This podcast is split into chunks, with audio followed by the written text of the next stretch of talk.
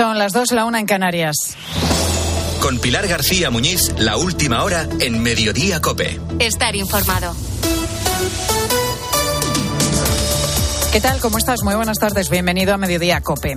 Es muy difícil conjugar en un titular que un adolescente, casi un niño, de 14 años haya fallecido por consumo de drogas. Pero es la realidad que deja la muerte de Ryan el pasado viernes en Getafe, en Madrid. Salió de fiesta con unos amigos y tomó una bebida energética en la que había algún tipo de sustancia, algún tipo de droga. Ahora la policía trata de aclarar si fue consumo propio, si fue inducido o alguien puso ahí la droga. Lo terrible es que haya pasado. No es algo normal, es verdad, pero si nos fijamos en los datos del Plan Nacional sobre Drogas, lo que vemos es que no es tan extraordinario como podríamos pensar. La encuesta se la realizaron a estudiantes de secundaria entre 14 y 18 años. Siete de cada diez confiesa haber consumido alcohol en los últimos 12 meses. En el del tabaco es un 30%, casi a la par que el cannabis. Pero lo que llama la atención es que aparece ya el consumo de cocaína. A pesar de ser una droga mucho más potente y mucho más cara, casi un 3% de estos jóvenes en secundaria reconoce que la ha consumido en el último año. Hace mucho tiempo que conocemos el daño que pueden hacer las adicciones a la juventud. Aquellos que vivimos los 80 y los 90 conocimos una etapa muy dura con el consumo de heroína y otras sustancias de diseño. En aquel momento, cuando el SIDA también se extendía, el clamor fue tal que se intensificaron las campañas de concienciación contra el consumo de drogas. Segura que recuerdas alguna de estas campañas. La cocaína va directamente al cerebro y le produce graves daños desde el primer momento. Este anuncio sobre la cocaína en el que se veía un gusano entrando por la nariz fue en su momento muy impactante. Aquellos tiempos han pasado, pero el problema no ha desaparecido. No es igual, pero ha mutado con el cambio social de estos años.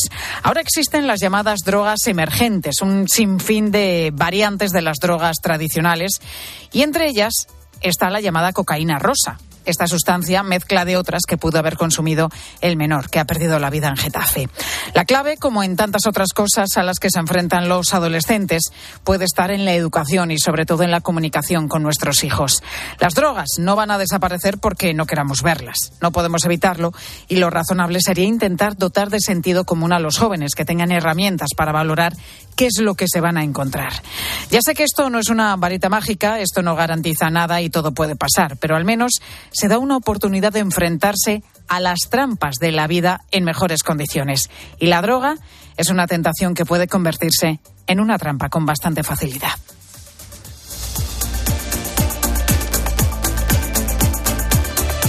Están pasando otros asuntos también destacados que te cuenta ya a continuación Ángel Correas.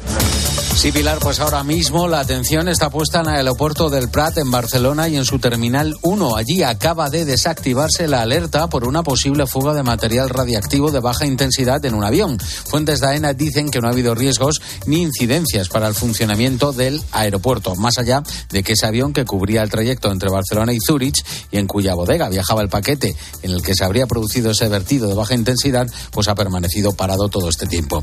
Sabemos además desde hace unos minutos que ha sido detenida la madre del recién nacido hallado en un armario. Ha ocurrido en Valencia y al parecer esta mujer había tenido un parto sin asistencia que se habría complicado. Por eso se ha ido al hospital debido a una hemorragia, pero dejando a ese bebé de pocas horas en ese armario. Han sido los padres de esta mujer que desconocían el embarazo, pese a vivir con ella, los que han encontrado ya sin vida a este pequeño en el domicilio. Es difícil hasta de contar una noticia así, Pilar. Es tremendo, es tremendo. Y además, la recomendación que ha dejado en Herrera en COPE la doctora ingeniera Laura Bravo sobre esos cargadores que dejamos tantas veces funcionando ahí durante toda la noche antes de irte a acostar lo, lo, cargues. Quiero decir, ahora mismo pues un, móvil, vamos a poner convencional, que pueda tener dos días de, de autonomía y durante la noche no, no, no debería ser necesario tenerlo conectado a la red eléctrica. Mejor no dejar un cargador sin vigilancia. Recuerda esta especialista a raíz del incendio que se cobraba la vida de tres personas este mismo fin de semana en una residencia de mayores en Madrid. Buena recomendación porque somos muchos, ¿eh? Los que solemos dejar el cargador enchufado toda la noche. Gracias, Correas. Corrochano, buenas tardes. ¿Qué tal? Buenas tardes, Pilar. El Barcelona a Nápoles con Joao Félix. El Barça ya está en Nápoles para jugar mañana partido de Champions. La novedad en la lista es el regreso del portugués Joao Félix, hotel de concentración del Barcelona en Nápoles. Elena Condis. y también de Sergi Roberto. Ninguno de los dos será titular. El Barça acaba de llegar a su hotel de concentración. Un centenar de aficionados están aquí a las puertas de este hotel con vistas al mar y al volcán Vesubio. Xavi ha sido el más aclamado, muy sonriente al lado del presidente Laporta. Es la primera vez que dirige unos octavos de la Champions. Tres años después, el Barça vuelve a jugar esta eliminatoria ante un Nápoles que ha cambiado de entrenador 48 horas antes. El nuevo es Francesco Calzona, el seleccionador eslovaco. El equipo entrena a siete antes de prensa de De Jong, cuyo futuro es incierto y de bien seguro va a eclipsar la comparecencia de Xavi Hernández. Y hoy a las 9, Inter de Milán, Atlético de Madrid, Simeone no para de alabar a los italianos. Para hablar del Inter tenemos que pensar que está entre los mejores cuatro o cinco equipos de Europa en estos momentos. ¿Por qué? Porque la liga habla por sí sola, de la manera que jugaron la Champions la temporada pasada, siendo una grandísima final contra el Manchester City. Me gusta mucho cómo juega, no lo, no lo digo ahora porque nos toca jugar contra ellos, lo vengo diciendo hace bastante tiempo. Juegan concreto, juegan simple dentro de lo que yo entiendo simple, eh, y a veces las cosas simples son las que mejor salen. Contamos este partido en el tiempo de juego a partir de las ocho y media.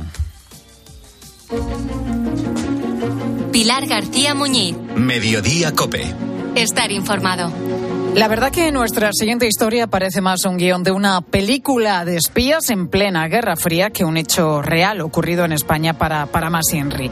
La Guardia Civil ya ha confirmado el cadáver acribillado a balazos y encontrado en un parking de la localidad alicantina de Villajoyosa. Ya ha confirmado que es el de Maxim Kutminov.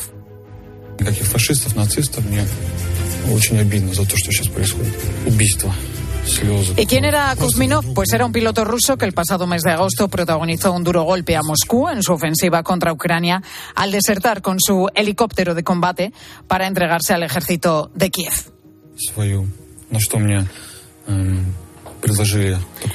Estas son unas declaraciones que el propio Kuzminov dio a un medio ruso. En ellas reconoce que había llegado a una especie de acuerdo con los servicios de inteligencia ucranianos y ellos le habían garantizado documentación nueva y una compensación económica. El Kremlin le consideraba un traidor en toda regla y por eso desde el principio los ucranianos apuntaban a que el presuntamente ajuste de cuentas no había sido tal. Juan Baño, jefe de Interior de COPE, muy buenas tardes. ¿Qué tal? Buenas tardes. El caso es ahora mismo portada en muchísimos medios de comunicación de toda Europa, pero ¿qué sabemos de la investigación eh, sobre el terreno allí en Alicante, Juan? Bueno, digamos que a efectos policiales y judiciales estamos ante una investigación bajo secreto de las actuaciones que correspondieron inicialmente a estar en el juzgado número 3 de Villajoyosa, el juzgado que entonces era de guardia, ese pasado martes, día 13. Es más, la víctima del crimen está identificado en esas diligencias con la identidad ucraniana falsa que se recogía en, su pasaporte y por lo tanto se habla de un ciudadano ucraniano, 33 años. Realmente se trata efectivamente de Maxim Kuzminov, 28 años, la investigación se encuentra, según fuentes del Tribunal Superior de Justicia en Valencia, en una fase muy inicial. Se interroga a posibles testigos, se están revisando las cámaras de seguridad de esa urbanización, las de el día que ocurren los hechos y el de días anteriores, por si se ha visto alguien pues planificar los hechos, en este caso el crimen, ¿no? Intentar controlarlo, seguir sus movimientos. Se produce en esa urbanización y ahí en el garaje, eh, llegando a casa, es cuando recibe hasta media docena de disparos por parte aparentemente de dos individuos que huyen inmediatamente después de la zona en un coche. Y, y ha sido también la propia prensa ucraniana la que ha indicado que con información de los servicios de secretos de ese país, de Ucrania, que el asesinado es el piloto desertor y que ese coche que aparece en el campello incendiado, eh, calcinado, eh, posteriormente, sería el coche utilizado por los autores del crimen para huir. Es decir, la forma de proceder de cualquier comando profesional o de cualquier criminal profesional para no dejar pista del crimen, ya sea un comando enviado por los propios servicios, presuntamente, porque ahora mismo es una línea de investigación, lógicamente, que pueda estar perpetrado el crimen bien por un comando enviado o bien por profesionales del crimen, alguien con capacidad y disposición para cometer este crimen por encargo de por encargo de alguien, ¿no? Y eso es lo que ahora tendrá que investigar la Guardia Civil. Pero es evidente que en este momento la investigación adquiere otro nivel, otro rango. Está la investigación de la Policía Judicial en Villajoyosa de la Guardia Civil, el Grupo de Policía Judicial, pero evidentemente este, en este momento este caso pasa a interesar y de qué manera al Centro Nacional de Inteligencia en España, que sería, no es evidente, e incluso a la Comisaría General de Información de la Policía, pues no estará de brazos cruzados. Todos estarán intentando ver qué puede haber detrás de un crimen, aparentemente, como tú decías, por un presunto ajuste de cuentas, vete a saber. Sí, eso es lo que se dijo en un principio. Es un lugar donde no faltan rusos, la zona de la costa de Alicante, y donde no faltan mafias ligadas a Rusia. Por lo tanto, cantera hay para hacer algo así suficiente. Y para sospechar, desde luego. Y para sospechar, y más con lo que han dicho los propios responsables de los servicios secretos, tanto ruso como ucraniano. Es evidente, ¿no? Pues vamos a seguir pendientes de, la investigación. Juan Baño, gracias. Gracias a ti. Por cierto, cinco días después de la muerte de Alexei Navalny, el opositor más conocido contra Vladimir Putin, hoy hemos conocido que otro opositor, en este caso al presidente de Bielorrusia, también ha fallecido. Se trata del periodista Igor Levnik, que al igual que Navalny, también ha muerto en una cárcel.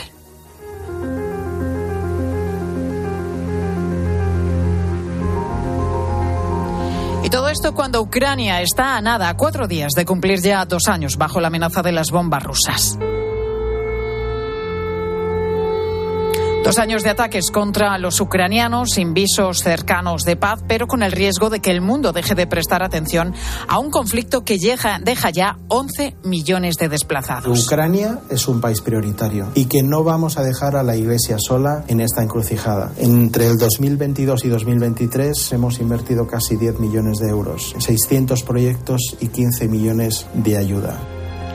La Iglesia Católica, la Fundación Ayuda a la Iglesia Necesitada, quiere destacar, Sefi García, muy buenas tardes. Buenas tardes, Pilar. Que cuatro de cada diez personas dependen de la ayuda humanitaria todavía en Ucrania. Sí, y ya no solo es una ayuda material lo que necesitan, el 80% de la población tiene heridas físicas o psicológicas, pero mayoritariamente psicológicas, y un tercio enfermedad mental. La Iglesia abrió sus templos y dio de comer. Ahora ayuda a la Iglesia necesitada. Quiere también formar a sacerdotes religiosos religiosos y voluntarios para que puedan atender a los ucranianos que viven un duelo, que están cansados y faltos de fe en el futuro y de esperanza, que no saben dónde están los suyos, en fin, a todos aquellos tocados por la guerra, es decir, a toda la población de un país en conflicto. José María Gallardo es el responsable en España de la ONG. El desgaste psicológico que supone esta guerra está dejando a la población bloqueada existencialmente, agotada y con profundas heridas. Pero no solo heridas en el cuerpo, sino heridas sobre todo en la mente. Esta es la situación a la que la Iglesia se tiene que hacer frente cada día. Lo decías al principio, Pilar Ayuda a la Iglesia Necesitada ha destinado a, Ucrania 15 millones de euros en estos dos años de conflicto. Es el país más ayudado por esta organización no gubernamental y lo seguirá siendo. De ahí esta campaña que han presentado hoy que lleva por lema Ucrania no quiero olvidarte. Gracias, Efi. Son las 2 y 12 minutos de la tarde. Se acercan ya a Madrid centenares de tractores desde varios puntos de España con la idea de tomar mañana miércoles el centro de la capital. Y la primera vez que van a entrar los tractores de verdad en Madrid, porque lo del otro día que 10 tractores es una charlotada, es una cabalgata reyes. Eso no vale para nada ni tiene repercusión. Que ir sí o sí. Agricultores como Álvaro en Madrid sitúan la protesta de mañana como la gran cita de todas las que se han celebrado hasta la fecha porque esperan congregar hasta 5.000 manifestantes y medio millar de tractores en el centro de la capital. Muchos de ellos ya han salido, sobre todo desde provincias de Castilla y León y también Castilla-La Mancha. Y van a hacer noche en poblaciones cercanas a Madrid para emprender la marcha mañana a primera hora. Pero además hay varios puntos destacados también a esta hora. Por ejemplo, la ciudad de Córdoba. Laura García, muy buenas tardes. Muy buenas tardes, Pilar. Allí unos 150 tractores han, de agricultores independientes han intentado entrar en el centro sin permiso.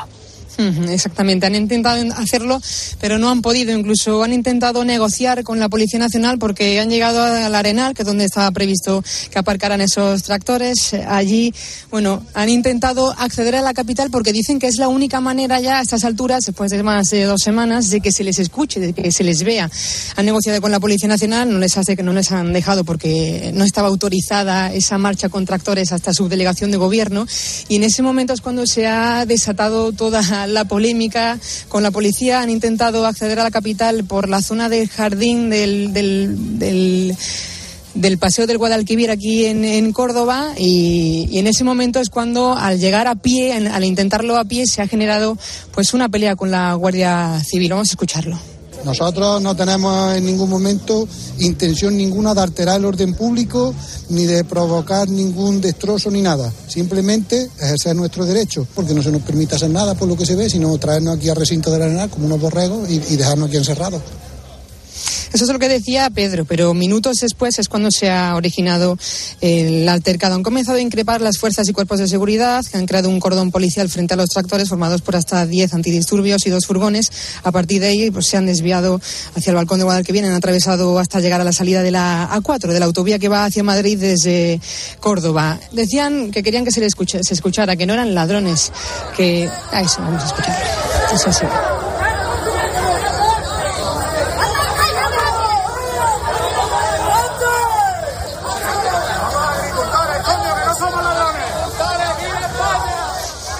Pues una situación totalmente inesperada, Pilar, y a la desesperada también. Lo han intentado por todos los medios. En este momento se han desviado por las arterias eh, del casco histórico de la ciudad para intentar llegar hasta la subdelegación de gobierno que está pues eh, en pleno centro, en pleno casco urbano de, de la capital. Ya haciéndolo a pie, pues evidentemente no, no van a encontrar demasiada resistencia policial, pero aquí continúan eh, la Policía Nacional y equipo de la Unidad de Seguridad Ciudadana de la Guardia Civil parados, porque en este momento ya no hay absolutamente ningún tipo de altercado. Bueno, pues vamos a ver, pero para vamos intentar a ver cómo, cómo, va, cómo continúa la cosa. Gracias, Laura. Gracias, Agricultores también de Asaja, Coag y UPA han salido a la calle en Cantabria, en Asturias y Galicia. Hasta la sede de la Junta en Santiago han llegado algunos de los tractores. Patricia Iglesias, muy buenas tardes. ¿Qué tal, Pilar? Muy buenas tardes. Sí, medio centenar de vehículos agrícolas están apostados en las inmediaciones de la Consellería do Medio Rural. Han llegado desde distintos puntos de la comarca de Santiago para denunciar que están asfixiados por normativas que quieren proteger la seguridad alimentaria, sí, pero que le suponen un incremento enorme en los costes de producción. Carmen tiene una granja de 70 vacas cerca de Santiago. Dice que lo que pagan, lo que le pagan a ella por la leche no compensa la subida del gasoil, los piensos o las nuevas maquinarias que tienen que comprar. suban o gasoil, que suban eh, o pienso, que suban tal, pero en proporción que suban o leite tamén. E iso non me E, e iso non é así. O gasoil ten, día, ten veces que está disparado. En el conjunto de Galicia, nos dicen los sindicatos, están movilizados en estos momentos unos 600 vehículos agrícolas y unas 3.000 personas, Pilar. Gracias, Patricia. Y está por aquí Mónica, eso significa que hablamos del Banco Sabadell. Sí, Pilar, siempre tenemos prisa, ¿verdad?, por estrenar casa, pero necesitamos tiempo para entender bien la hipoteca. Las hipotecas de Banco Sabadell te ofrecen ambas cosas, la agilidad de un banco online y el acompañamiento experto de sus especialistas. Entra en bancosabadell.com barra hipotecas y calcula tu cuota personalizada en un minuto. ¿A qué esperas? Hipotecas Sabadell. Sigues en mediodía, ahora con tu cope más cercana.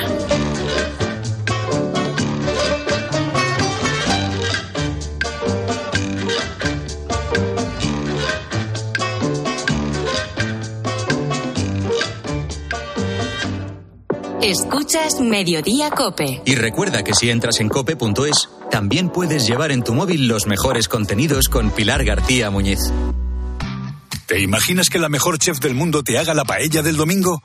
Pues ahora Acciona Energía, la mayor compañía energética del mundo que solo opera en energías renovables, te instala los paneles solares en tu casa y pone toda su energía a tu servicio a un gran precio. Aprovecha y hazte autoconsumidor. Entra en Hogares Acciona Energía e infórmate.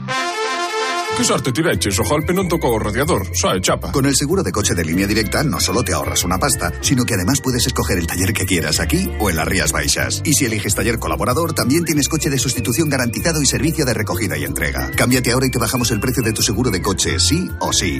Ven directo a lineadirecta.com o llama al 917-700-700. El valor de ser directo. Consulta condiciones. Me encanta. Eh, ¿La tenéis con capucha? ¿La sartén? ¿Con capucha? Eh, tapa, tapa, tapa. Con tapa. Hasta el 29 de febrero llegan las rebajas del hogar del corte inglés. Hasta el 50% de descuento en menaje de cocina. En tienda web y app. El corte inglés. En la venta de tu coche puede ser un loser o un pluser. Un loser no valora su tiempo. Un loser se deja embaucar con ofertas de compra que no se respetan. ¿Quieres ser un pluser? Ven directo a Ocasión Plus para recibir siempre la mejor tasación pago en el acto y siempre con total transparencia. Ocasión Plus. Ya somos más de 200.000 plusers. ¿Te unes? Soy de legalitas porque me sale a cuenta, como cuando consiguieron que me devolvieran el dinero de aquella compra online que llevaba semanas reclamando, o cuando lograron que la compañía aérea me reembolsara 1.700 euros por la cancelación de dos vuelos. Hazte de legalitas y siente el poder de contar con un abogado siempre que lo necesites. Llama ahora al 900-100-662. Síguenos en Twitter en arroba cope y en facebook.com barra cope.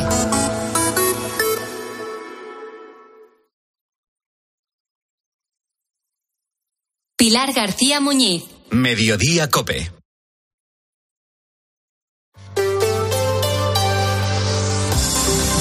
Cope Madrid.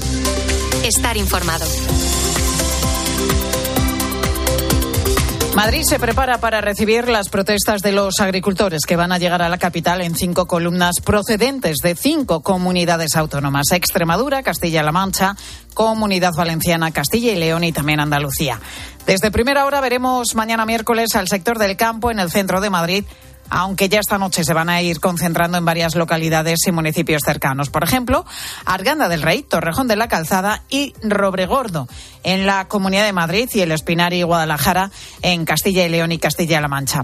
Manu Santas, muy buenas tardes. Buenas tardes, Pilar. En esas localidades está ya todo preparado para que pasen allí la noche. Se han acotado zonas también para los tractores. Una de esas localidades, Pilar, es Arganda del Rey, donde han habilitado el recinto ferial del municipio a muchos de los agricultores que partirán mañana temprano hasta el centro de Madrid. En el recinto se han instalado todas las comodidades como aseos portátiles y el suministro de agua. Alberto Escribano es su alcalde. Han dicho que unos 200 agricultores con sus tractores les vamos a instalar también unos aseos portátiles. Llegan a Arganda más o menos sobre las 8 de la tarde de hoy. Una parte de ellos hará una marcha por el centro y la otra se irá directo al recinto ferial y saldrán ya para Madrid mañana sobre las 8 de la mañana para ir hasta el Ministerio de Agricultura de Atocha. Y es que, Pilar, según la organización Unión de Uniones que ha convocado al sector, serán 500 tractores y 100 autobuses los que llegarán mañana a Madrid. Álvaro Gavilanes es uno de ellos. Él es de Brunet y nos contaba a COPE las ganas que tienen todos los del sector agrícola de manifestarse en la capital española. Pues a ver, la gente tiene muchas ganas de ir a Madrid porque en Madrid es donde se reivindica todo y de lo que tiene visibilidad en el mundo. Puede haber una tractora grandísima en Valladolid o puede tener una. Y entonces, Unión de Uniones es la primera que ha conseguido que delegación de gobierno autorizara. Entonces, por eso va a ser un éxito, porque la gente tiene muchas ganas de ir y va a ir. Una manifestación pilar que mañana a las 8 de la mañana, recordemos, partirá desde Arganda del Rey, Torrejón de la Calzada, Robregordo, El Espinar y Guadalajara. Esas cinco columnas van a entrar en Madrid a las diez y media. Están convocados en la Puerta de Alcalá y de ahí a Atocha. Desde ahí, desde la Puerta de Alcalá, la manifestación seguirá a pie, seguida de 30 tractores, que es el número que ha permitido la delegación de gobierno, e irá por la calle Alfonso XII en dirección Ministerio de Agricultura y Atocha. La manifestación tiene prevista finalizar sobre las 2 de la tarde y se tiene que tener en cuenta que el tráfico se verá afectado. Escuchan la vicealcaldesa de la Comunidad de Madrid, Inmaculada Sanz. Los madrileños deben saberlo. Mañana va a haber afecciones importantes al tráfico, a la movilidad de la ciudad, porque son muchas las columnas que vienen desde, desde varios sitios y, en fin, por mucho que se vaya a establecer un dispositivo, lógicamente, para que la afección sea la menor posible, va a haber una afección importante al, al tráfico, sí.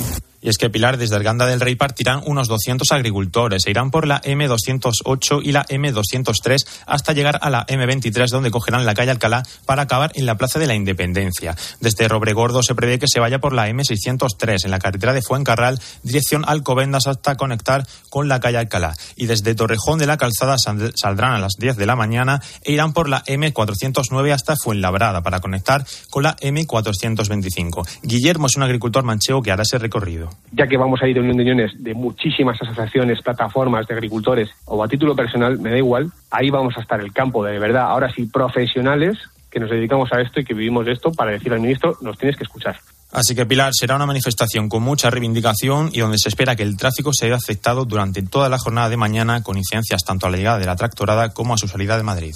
Gracias, Manu. Les va a hacer, por cierto, buen día mañana a los agricultores en Madrid, porque hasta el jueves no se esperan lluvias, aunque con el paso de las horas vamos a notar que las temperaturas caen un poquito, tanto las mínimas como las máximas.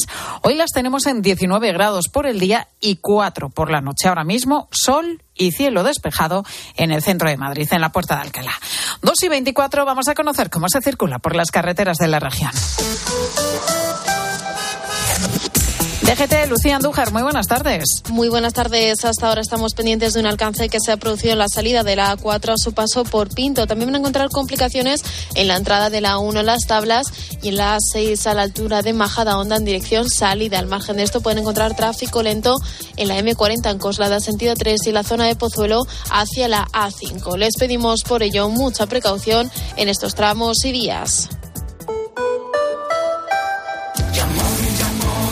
Con la fe, vehículo de cuatro ruedas. ¡Coche! ¡Correcto! Con la Y, el concesionario que más paga por tu coche si está bien cuidado. ¡Yamóvil! ¡Correcto! Yamóvil, quien más paga por tu coche. Y ahora ven a conocer nuestro nuevo concesionario Yamóvil en Alcalá de Henares.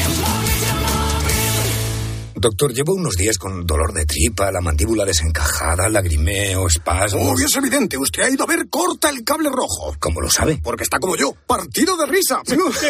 Va a ser eso, sí. Corta el cable rojo, la comedia más explosiva de la historia. Corta el cable rojo, pequeño teatro Gran Vía. Más información en gruposmedia.com. En la desembocadura del Niño Pontevedra, los anguleros esperan la luna nueva para recolectar las angulas de aguarda, que enviarán al Rincón de Esteban junto al Congreso de los Diputados para que su chef Suso Barreiro celebre con todos ustedes las jornadas de la angula. Elrincondeesteban.com, tu rincón de siempre. Cada vez más naranjas saben así, porque no todas reciben el cariño de una familia. Una gran naranja solo es posible cuando hay pasión y cuidado por cada detalle. Solo es posible cuando detrás tiene una gran familia. Naranjas Fontestad, el valor de ser familia. Cope Madrid. Estar informado. La policía está revisando las cámaras de seguridad, hablando también con el entorno de Ryan, intentando localizar a los jóvenes que quedaron con él para aclarar en qué circunstancias se produjo la muerte de este chaval de 14 años en las inmediaciones de la estación de metro de los Espartales, en Getafe. Belén Ibáñez, muy buenas tardes. Hola, buenas tardes, Pilar. Se tomó una bebida energética en la que había cocaína rosa, una droga con un nombre que engaña, por cierto. Sí, el problema es que no se sabe muy bien lo que tiene esa droga porque mezcla muchas sustancias. Lo explica Celia Prat de FAT Juventud en la Fundación de Ayuda a la Drogadicción. Tiene de todo menos cocaína realmente es una sustancia que no se conoce bien qué es lo que lleva porque son mezcla de varias sustancias entre las que normalmente no está la cocaína precisamente. Entonces, bueno, de ahí un poco su riesgo. Esa mezcla, mm, como no se sabe exactamente qué componentes tienen, qué proporción, con qué calidad y cómo van a interactuar entre ellas, pues claro, los resultados mm, pueden darnos sorpresas como esta. Es una mezcla muy potente que puede afectar al cerebro y al corazón. Pueden tener toxicidad neuro, pueden ser neurotóxicos, pueden ser cardiotóxicos, que para el corazón, el sistema circulatorio, para la memoria, el aprendizaje, el comportamiento, pero es difícil y sobre todo, claro, esa cardiotoxicidad puede producir pues serios problemas, incluso infartos. También influye el estado de salud del que la consume y sobre todo la edad, porque sus efectos se multiplican cuando hablamos de menores. Gracias, Belén. Madrid. Estar informado. Plus Ultra Líneas Aéreas. Vuela a Latinoamérica al mejor precio y con más maletas, porque nosotros sí incluimos maletas facturadas en todas nuestras tarifas. Colombia, Perú y Venezuela más cerca que nunca. Plus Ultra Líneas Aéreas. Compra ya en plusultra.com en el call center y agencias de viajes. Amigo emprendedor. Mercaoficina te ofrece un futuro más rentable. Alquila cuanto mobiliario necesites para tu oficina con sus ventajas fiscales, ya que alquilando puedes deducirte el gasto mes a mes. A la vez que reciclamos y cuidamos del planeta. Llámanos y estudiaremos tus necesidades a nivel nacional, siempre con los mejores precios. Mercaoficina, aciertos y ahorros. ¿Qué está esperando? Desafía los límites con Social Energy. Calidad imbatible, precio invencible. Si no, trae tu presupuesto y te lo mejoramos. Descuentos de hasta 3.150 euros con tu instalación premium con dos baterías. Cinco años de garantía en tu instalación con primeras marcas y dos años de seguro todo riesgo gratis. Pide tu cita al 911 77 666 o socialenergy.es. Descubre la grandeza de José Luis. Desde 1957 hemos perfeccionado la distinción, calidad y servicio en restauración. La innovación en nuestros 10 restaurantes y catering es la esencia de un grupo en constante crecimiento. Celebra en José Luis con el mejor sabor. Infórmate sin compromiso en el 91 484 4303 y vive momentos memorables. Llega a Madrid Peter el musical by Theater Properties, la superproducción familiar más aclamada de la historia. Más de 20 artistas, vuelos, efectos especiales y la última tecnología teatral para recrear la magia de esta aventura inolvidable. Peter el musical en el Teatro Alcázar de Madrid. Entradas a la venta en gruposmedia.com. La policía ha detenido a un hombre por tocar y acosar a una chica de 14 años con la que coincidió en el autobús que cubría el trayecto Cartagena-Madrid. La menor viajaba sola y en el asiento contiguo se sentó este hombre de 45 años y de nacionalidad egipcia que empezó a decirle lo guapa que era, a preguntarle su edad hasta que le tocó las piernas y los glúteos. La niña avisó por WhatsApp a su hermana y fue esta quien llamó a la policía. El conductor del autobús sentó al hombre en otro asiento y a su llegada en el destino fue detenido. Sigues en Mediodía, Cope.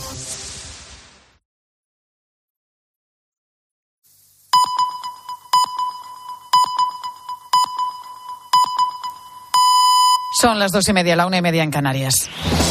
Con Pilar García Muñiz, la última hora en Mediodía Cope. Estar informado. ¿Qué tal? ¿Cómo estás? Muy buenas tardes. Bienvenido a Mediodía Cope. La historia de Maxim Kutminov es digna, desde luego, de una novela de John Le Carré en plena Guerra Fría. Este hombre, Maxim, fue acribillado el pasado 13 de febrero en la entrada de un garaje en la localidad alicantina de Villajoyosa. La Guardia Civil se hizo cargo de la investigación y en un primer momento se apuntó a un ajuste de cuentas con asuntos relacionados con el crimen organizado.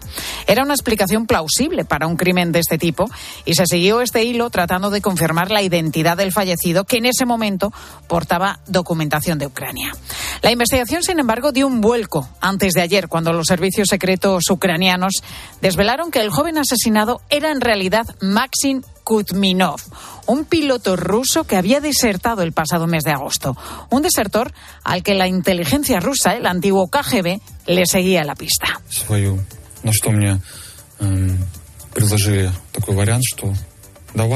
Este es precisamente este hombre, Maxim, explicando cómo concertó su deserción con los servicios secretos ucranianos.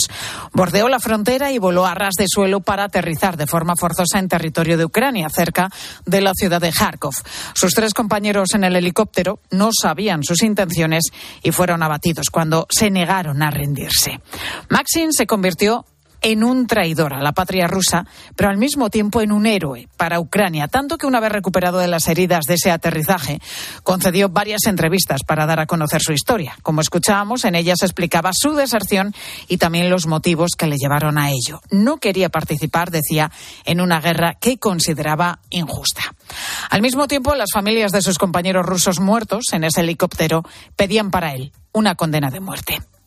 Se supone que los servicios secretos de Ucrania le proporcionaron una nueva identidad y le pagaron una compensación por la información que aportó. Después se desvaneció. Ahora, seis meses después, media docena de balas han acabado con su vida, como te decía, en Villajoyosa.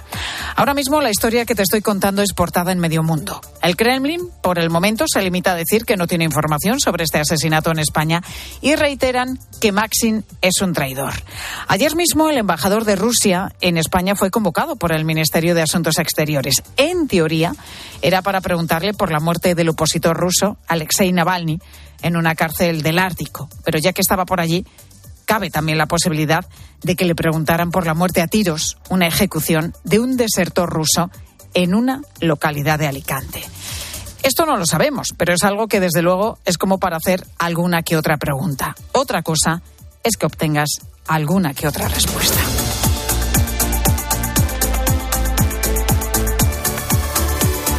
Están pasando más cosas destacadas como estas tres que te cuento ya con la ayuda de Ángel Correas. Sigue en marcha la investigación del asalto a la prestigiosa bodega Cepa 21 en Castrillo de Duero, en Valladolid. Y su propietario José Moro ha relatado hoy aquí en Herrera, en Cope, cómo fue ese asalto. Han sido casi dos millones y medio de euros en pérdidas y 60.000 litros de su vino más valioso derramado a propósito, con el objetivo, dice, de hacer daño a su bodega. Está muy claro, pero no podemos decir nada, eh, Carlos. No podemos decir nada porque nos han dicho que todos estos temas no les comentemos. Evidentemente, sí que te digo que la persona que entró sabía lo que hacía, sabía cómo andaba a oscuras y sabía muchos datos. Celebra José Moro que la persona responsable de ese ataque se asustase marchándose sin abrir más depósitos porque lo contrario seguro hubiera significado la quiebra para su bodega.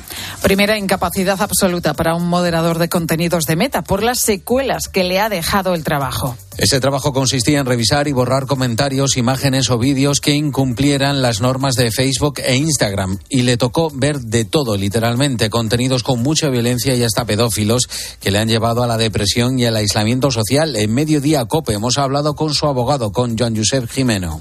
Al cabo de, de unos meses de trabajar ya empezó a sentir pues, algunas molestias, conciliar el sueño, dificultad para comer, nerviosismo, estrés y poco a poco pues fueron incrementando los síntomas hasta convertirse en una situación es incapacitante. ¿no? El trabajador va mejorando, lo que pasa es que todavía no está ni mucho menos en condiciones no de trabajar, sino de llevar una vida normal. Ahora mismo hay varias denuncias en marcha contra la subcontrata que tiene el gigante tecnológico en Barcelona.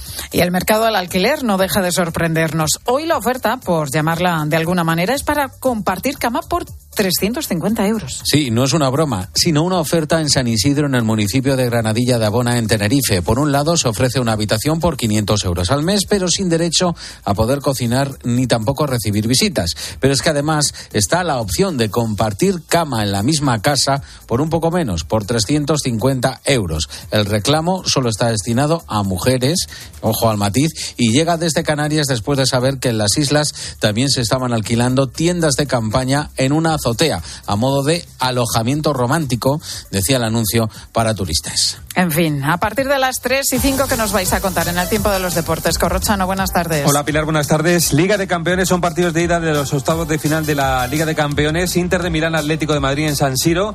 Es a las 9 de la noche con Marcos Llorente en la delantera y con 3.500 aficionados atléticos en el estadio. El Barcelona juega mañana en Nápoles, ya está en la ciudad italiana, con Joao Félix y Sergi Roberto en la lista de convocados. El otro partido del día es el PSV Eindhoven Borussia Dortmund. Lo contamos a partir de las ocho y media en el tiempo de juego. En la Liga, el Athletic de Bilbao ganó 3-2 al Girona. El equipo de Michel es segundo a seis puntos del Real Madrid. El Athletic de Bilbao es quinto a dos puntos del cuarto, que es el Atlético de Madrid. En el día de hoy, el Betis ha presentado a Bacambú. Está concentrada la selección española femenina para el partido del viernes contra Países Bajos en la Cartuja. Si ganamos, clasificadas para los Juegos Olímpicos. Y esta noche en Río comienza Carlos Alcaraz.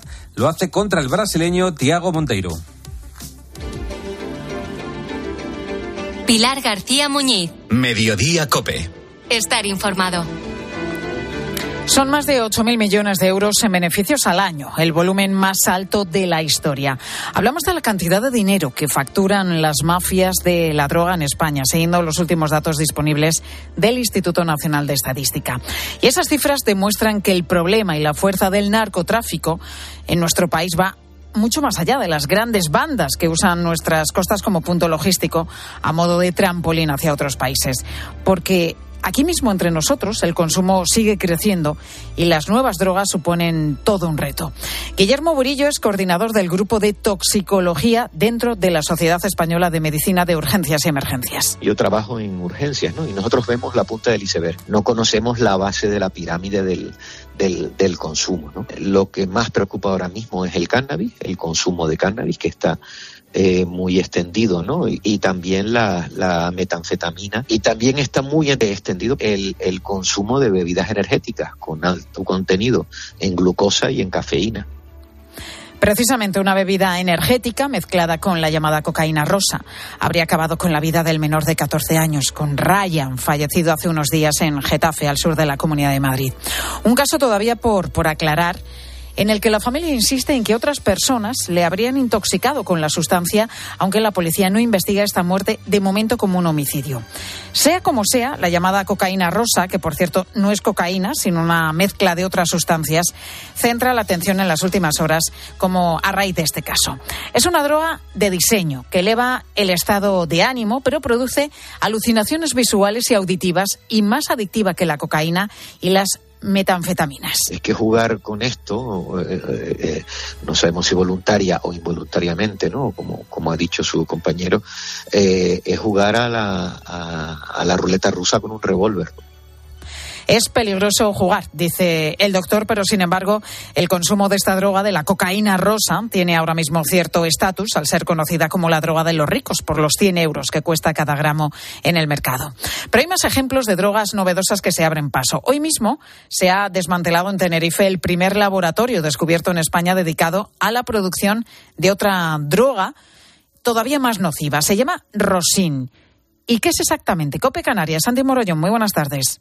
Buenas tardes, pues el rosin es un derivado ultraconcentrado del hachís que, sometido a distintos procesos de filtración, de aplicación del calor y de presión, se convierte en una sustancia de gran pureza. Además, no se utilizan solventes, por lo que se considera que es una opción más segura para obtener concentrados en cannabis. Se fabricaba en el sur de Tenerife. Allí es donde estaba el laboratorio, en el municipio de Arona. Los agentes han detenido a un total de cinco personas, entre los que se encuentra el responsable de las instalaciones y han intervenido distintas cantidades de droga. Por cierto, importante de esta operación, la colaboración ciudadana ha sido clave porque los agentes comenzaron la investigación gracias a la información que recibieron en el correo oficial antidroga.policía.es. Gracias, Santi. Son dos ejemplos de las últimas horas, pero significativos de los cambios, de las nuevas sustancias que se abren paso en el consumo y la producción de drogas, mientras las grandes mafias, por cierto, siguen dejando muestras de su gran poder en la costa de Cádiz.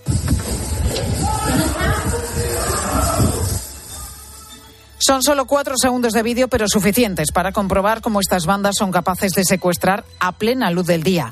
Hoy la víctima de ese secuestro ha sido localizada en una carretera y con varios disparos de bala en Sanlúcar, en lo que parece un nuevo ajuste de cuentas. La otra cara de la droga. Y hoy además, primera entrevista del recién reelegido presidente de la Junta de Galicia, Alfonso Rueda, y ha sido esta mañana en Herrera en Cope. Que mandamos un mensaje también de que esos muros que querían levantar en Galicia también, igual que están levantados en otros sitios, no habían podido hacerlo y que nosotros ni, ni admitimos chantajes ni le vamos a hacer chantaje a nadie, con lo cual el contexto nacional claro que influye. Una entrevista que puedes escuchar en nuestra web y tras la cual, por cierto, Rueda ha protagonizado junto a Alberto Núñez Feijóo una entrada casi triunfal este mediodía en la sede nacional del Partido Popular.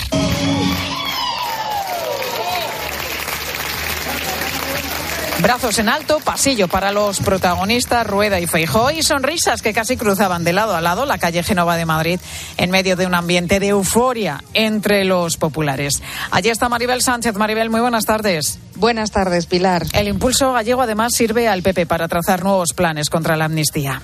Ese es el objetivo, Pilar, pero saben que el camino está lleno de obstáculos. Las próximas paradas son las citas electorales en País Vasco y en las europeas, y ahí los varones populares que asisten a este Comité Nacional han sido claros. Hay mucho por hacer, reconocía la extremeña María Guardiola, o no podemos dar nada por seguro o palmaríamos, como hizo Chimo Puche en Valencia, añadía textualmente Carlos Mazón en la entrada de esta reunión. De los once presidentes regionales, solo faltan a la cita por cuestiones de agenda los de Castilla y León y Baleares. Y a todos ellos les ha dicho Feijó que Galicia es la senda a seguir después de que Sánchez se haya acorralado a sí mismo.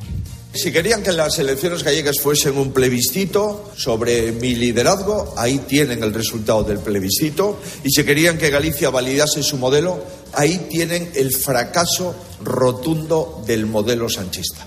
Y por eso mismo, en el Partido Popular consideran la victoria en Galicia como un mensaje directo a Sánchez, a esa amnistía que el presidente de Aragón, Jorge Azcón, nos decía que sí ha influido en el voto gallego y que es cosa de los socialistas si persisten en el error porque le seguirá pasando factura. De momento, el PSOE y sus socios hoy vuelven a ganar tiempo porque la mesa del Congreso ha ampliado el límite para alcanzar un acuerdo para esa ley de amnistía, así que el plazo ya no acaba mañana, sino será el próximo 7 de marzo.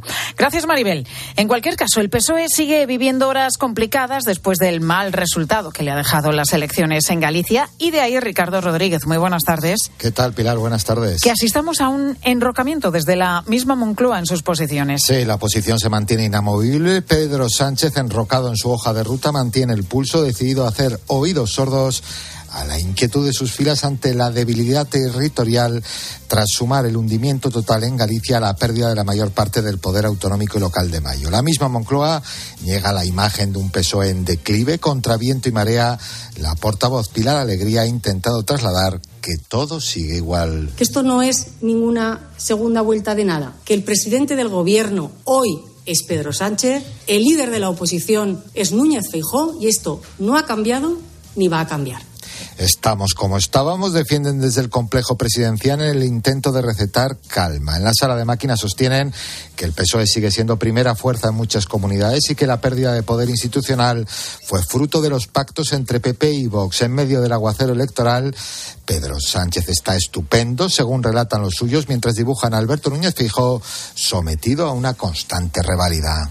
Gracias, Ricardo. Y en el Congreso hoy plantón de los diputados a los enfermos de ELA que han acudido a la Cámara junto a sus familias para pedir que se retome la tramitación de la ley que llevan años reclamando, pero que sigue paralizada. Sin embargo, a él solo han acudido cinco de los 350 parlamentarios.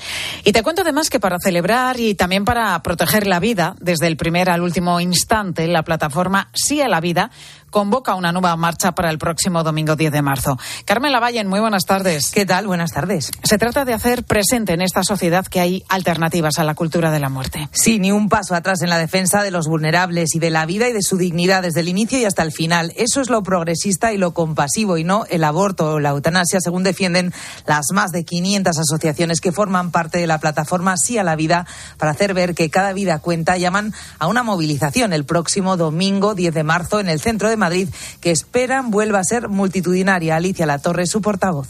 Sabemos que no estamos solos, que es un día para la esperanza, que quien viene repite porque el ambiente es impresionante, de alegría, positivo, muy con los pies en el suelo, pero también muy de esperanza de saber que las cosas pueden cambiar, que el bien vence. Con ese objetivo y para visibilizar que hay alternativas a la cultura de la muerte, vuelven a convocar este año, el 10 de marzo a las 12 del mediodía, una marcha unitaria entre las calles Serrano, Esquinagoya y la Plaza de Cibeles. Centenares de voluntarios ya se han inscrito y otros pueden hacerlo en la web sialavida.es, donde también es posible colaborar para financiar lo que los organizadores definen como una fiesta con sentido para defender y proteger la vida como el primero de todos los derechos. Gracias, Carmen. A Sigues al mediodía, ahora con tu cope más cercana. Escuchas Mediodía Cope. Con Pilar García Muñiz. Estar informado. Te podríamos decir que no te pierdas este martes tiempo de juego en Cope, porque vas a vivir toda la emoción del deporte. Porque nadie te va a contar el fútbol así. Este programa hace cosas muy raras, muy raras. Pero te voy a decir una palabra que lo resume todo. Champions. Este martes desde las ocho y media de la tarde, la ida de los octavos. Inter Atlético de Madrid. ¡Todo listo! Tiempo de juego con Paco González, Manolo Lama y el mejor equipo de la radio deportiva. El número uno del deporte. Y recuerda, la información también continúa con Ángel Expósito y la linterna en Cope Más, Onda Media, Cope.es y la aplicación móvil. Tengo un presentimiento. Cómprate el Forcuga. Es algo que me llama. Cómprate el Forcuga. Una voz dentro de mí que me dice... ¡Que te compres el Forcuga! Hazle caso a tu instinto y hazte con el Forcuga, el híbrido enchufable más vendido en España y Europa. Ahora por tiempo limitado con un precio nunca visto. También disponible el Cuga híbrido, lo que diga tu instinto. En Alquiler Seguro sabemos que cada cliente es único. Por eso estamos orgullosos de ser la primera empresa del sector en recibir la certificación AENOR de compromiso con las personas mayores. Horario preferente, más de 50 oficinas a tu disposición, gestores especializados y mucho más para que la edad no sea un obstáculo en tu alquiler. Alquiler Seguro, la revolución del alquiler. En Carglass creemos que todos los parabrisas merecen una segunda oportunidad, incluso los irreparables. Por eso tenemos contenedores en todos nuestros talleres, para que puedan ser reciclados y así darles una segunda vida. Carglass cambia, Carglass repara. Quiero explorar sin importarme cuando volver el exterior. Quiero formar parte de él. Vale, bichito. Nos vamos a Disneyland París. Reserva durante Semana Mágica en viajes el corte inglés sin gastos de cancelación. Precio de referencia 144 euros por persona y noche en el Disney Hotel Cheyenne con entradas incluidas. Plazas limitadas. Consulta condiciones. Ven a Disneyland París con viajes el corte inglés volando con Iberia. 29. Tus nuevas gafas graduadas de Sol Optical. Estrena gafas por solo 29 euros. Infórmate en soloptical.com. Síguenos en Twitter en arroba cope y en facebook.com barra cope.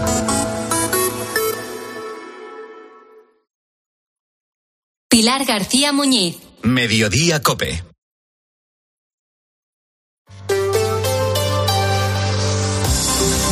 Cope Madrid. Estar informado. Nuestros mayores son un pozo de sabiduría y nos lo demuestran a diario. Y cada vez hay más iniciativas para ayudarlos a superar esos momentos de soledad que casi nunca desean. Prefieren la compañía, la actividad, interactuar con personas de otras edades como los más pequeños. ¿Y qué mejor forma de relacionarse con ellos que leyéndoles un cuento? Era una vez un rebaño de elefantes. Había elefantes jóvenes, elefantes viejos, elefantes gordos, elefantes altos y elefantes flacos elefantes, así y Esta es la voz de Margarita, una madrileña de 70 años que desde bien jovencita vive en Fuenlabrada, gracias a un programa que ha puesto en marcha el ayuntamiento de la localidad cuenta cuentos a niños pequeños en sus colegios. Mamen Vizcaíno, buenas tardes. ¿Qué tal, Pilar? Muy buenas tardes. Margarita dice que esto le ha dado la vida. ¿Cómo lo hacen, Carmen? Pues mira, son sesiones que se han organizado en centros escolares del municipio, como el Colegio Víctor Jara, donde han empezado hoy. Los cuentos los cuentan de forma teatralizada personas mayores, usuarios de los centros de día de Fuenlabrada, como Margarita. Ella acude al centro de mayores Ferrer y Guardia y la experiencia nos dice la llena de vida. Es muy gratificante, es una, es una experiencia gratificante. Así que porque la ternura de los niños es, que es muy bonita. Margarita hasta su jubilación trabajó como comercial y en el servicio de limpieza de metro, así es que está acostumbrada a una vida activa, sin parar, y por eso ahora no solo participa en esta actividad de cuentacuentos, también asiste a clases de inglés y de memoria. Le gustaría hacer todavía más, pero casi no tiene tiempo. Además hay que prepararse a conciencia porque los niños no siempre son un público fácil, sobre todo porque otra cosa no tendrán, pero sinceridad les sobra. Y es de 0 a 3. Nos han dicho que normalmente los niños, pues de 0 a 3. Yo salí en Navidad tres veces seguidas y eran un poquito más mayores. Iban chiquinguinos, pero también iban más mayores. Así que nada, me está picando a mí el gusanillo este.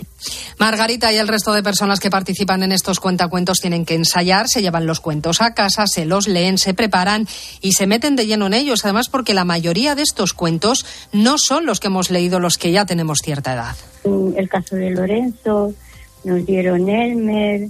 O sea, son cuentos, pero normalmente no son los cuentos tradicionales de Caperucita y Blancanieves y son cuentos bonitos, son, son bonitos. Son, no, normalmente llevan un mensaje así para que los niños lo puedan entender.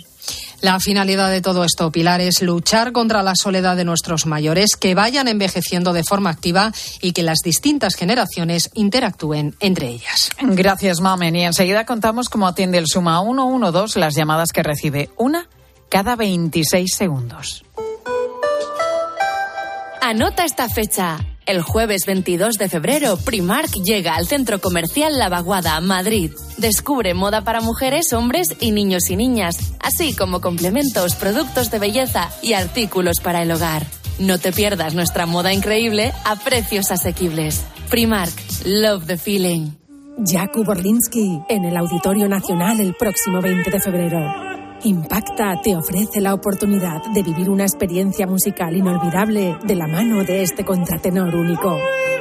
Solo el 20 de febrero. Cultura en vivo. Entradas a la venta en la web del Auditorio Nacional. En hay muchos. En hay muchos hay. En hay muchos cars. En hay muchos cars. En. Flexicar, muy flexi, muchos cars. En Flexicar.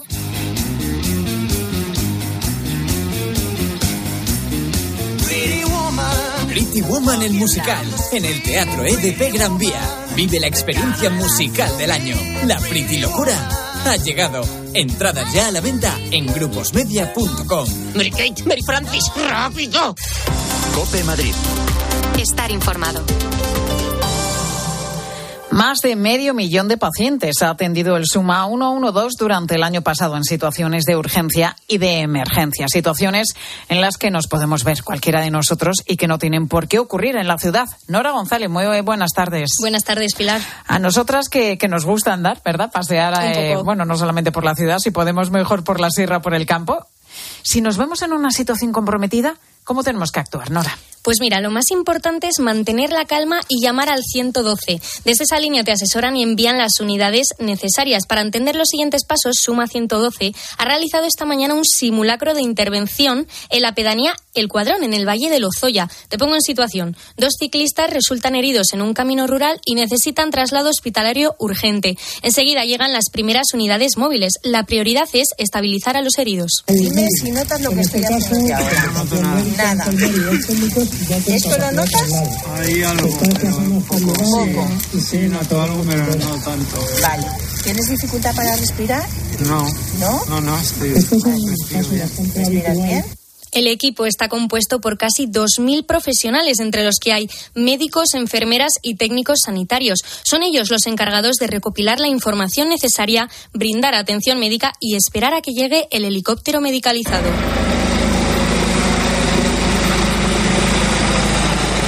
Mientras tanto, el equipo de tierra y de aire se coordinan para llevar a cabo un aterrizaje y traslado seguro. La consejera de Sanidad, Fátima Matute, ha resaltado que en 2023 se activaron un total de 600.000 recursos móviles para emergencias en la Comunidad de Madrid. En este año han respondido cada 26 segundos una llamada y cada 56 segundos han movilizado un equipo.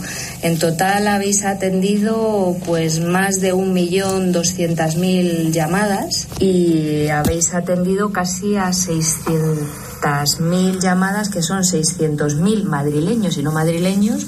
Este simulacro se ha realizado en menos de tres minutos, aunque en situaciones reales suelen llevar alrededor de 15 minutos. Es importante recordar que ante cualquier emergencia siempre habrá un equipo disponible, ya sea por teléfono, en ambulancia o en la calle, en cualquier punto de Madrid o en la sierra, para brindar toda la ayuda necesaria. Gracias, Nora. Y la Virgen Blanca de Moncloa vuelve a brillar en todo su esplendor en un templete ubicado en el jardín entre el Hospital Clínico y la ciudad universitaria. La imagen de la Virgen había sido vandalizada en repetidas ocasiones, por lo que la parroquia de San Juan Crisóstomo hizo una colecta para limpiar a fondo la estatua adecentar los aledaños y proteger la imagen con un doble vallado.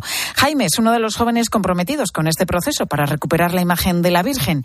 Le hemos escuchado aquí, en Mediodía se encontraba completamente vandalizado, lleno de pintadas, eh, había botellas de alcohol eh, alrededor e incluso se llegó a ser quemada. Entonces la verdad que se, se, encontraba en un estado bastante lamentable. Y yo creo que en tiempos de convulsos como los que vivimos, creo que la juventud es importante, tenga cerca un, un sitio al que poder rezar y rezar a la Virgen.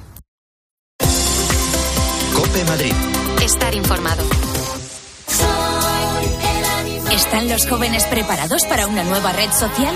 Descúbrelo en la versión musical de Rebelión en la Granja, basada en la popular distopía de George Orwell. Una nueva producción en el Real Teatro de Retiro del Teatro Real y el Ayuntamiento de Madrid. Sábados y domingos por la tarde del 2 al 10 de marzo. Compra tus entradas en realteatroderetiro.es. Adivina adivinanza. ¿Sabes quién es el que te vende tu casa y te dice que puedes seguir viviendo en ella para siempre?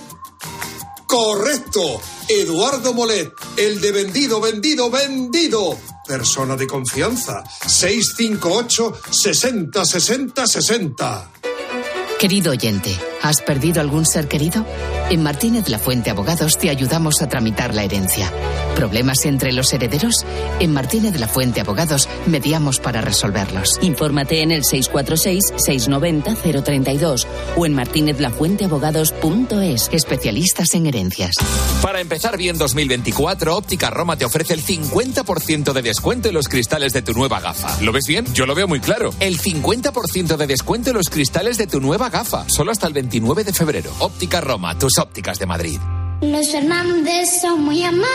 Recogida a domicilio de cortinas y edredones, de alfombras y de tapices, limpieza y restauración. 91 308 5000. Los Fernández Solo Una de las personas que resultaron heridas en el incendio de una residencia en Aravaca continúa ingresada. Su vida no corre peligro. El gobierno regional asegura que el centro cumplía la normativa ante incendios y que había pasado dos revisiones en abril y en agosto. La policía ha abierto una investigación. En el atestado elaborado por la policía municipal, según informan algunos medios, constan varias irregularidades, salidas bloqueadas, una boca de incendios que no estaba operativa y mal funcionamiento de uno de los pulsadores de la alarma. Continúas en Mediodía Cope.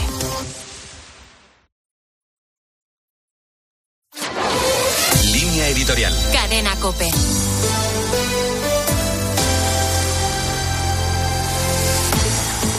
Todos tenemos que estar agradecidos al gran sacrificio que ha hecho el disidente ruso Alexei Navalny por la causa de la libertad, una causa que nos concierne a todos. Navalny había demostrado su voluntad de luchar por una causa que no era estrictamente personal. De hecho, había regresado a su patria tras haber sido objeto de un intento de envenenamiento, sabiendo perfectamente que su destino era la cárcel, pero convencido de que tenía que dar un ejemplo de valor civil que pudiera sacudir a una opinión pública demasiado complaciente con el poder. Ha sido un ejemplo de libertad. Siguió defendiendo la causa de toda la oposición, incluso en la cárcel, y aun cuando cada una de sus acciones desencadenaba las reacciones más odiosas de sus torturadores. Los hombres de Putin han tenido la desfachatez de asegurar que se realizarán los exámenes médicos oportunos cuando se debería hablar de investigaciones criminales. Putin ha respondido con el desprecio de quien sabe que no tiene que rendir cuentas a nadie. Circula por la red una foto que es por sí sola la respuesta más lograda a Putin. Es una foto de Navalny con un cartel que dice No tengo miedo, no lo tengas tú tampoco. Navalny nos ha mostrado lo que significa ser un hombre hoy, actuar en primera persona, no por interés propio, sino por la libertad. Su espíritu de sacrificio tenía fuentes religiosas